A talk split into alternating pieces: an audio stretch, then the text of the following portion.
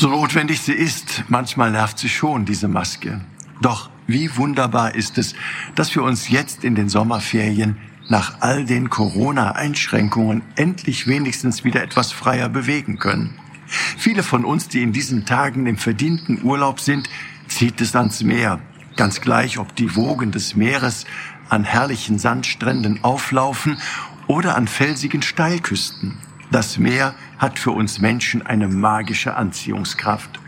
Gleich ob wir auf dem Meeresboden tauchen oder uns sportlich an der Meeresoberfläche tummeln, ob wir uns allein in die kalten Fluten stürzen oder stundenlang im warmen Wasser auf der Luftmatratze liegen. Wasser begeistert schon kleinste Kinder. Wir sind fasziniert, selbst wenn wir den Sonnenuntergang am Meer nur auf Fotos oder Postkarten sehen. Woran aber liegt es, dass es uns Menschen immer wieder ans Meer oder gar weit hinaus auf die hohe See zieht? Hängt es damit zusammen, dass unser ganzes Leben hier auf der Erde aus dem Wasser kommt? Liegt es vielleicht daran, dass sich das Meer wie unser eigenes Leben immer wieder neu verändert?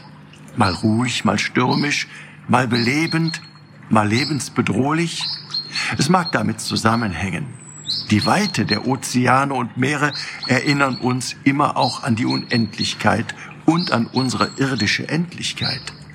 Wenn die Sonne am frühen Morgen aus dem Meer emporsteigt oder am späten Abend tief im Westen im Meereshorizont abtaucht, spürt fast jeder von uns etwas von dieser Weite und Unendlichkeit, die uns als Menschen ganz klein werden lässt.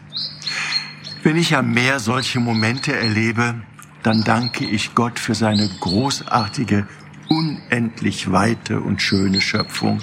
Selbst wenn ich mich dann ganz klein und verloren fühle, denke ich an Gottes Zuspruch. Fürchte dich nicht, denn ich habe dich erlöst. Ich habe dich bei deinem Namen gerufen. Du bist mein. Hab keine Angst. Wenn du durch Wasser gehst, will ich bei dir sein dass dich die Ströme nicht ertrinken lassen.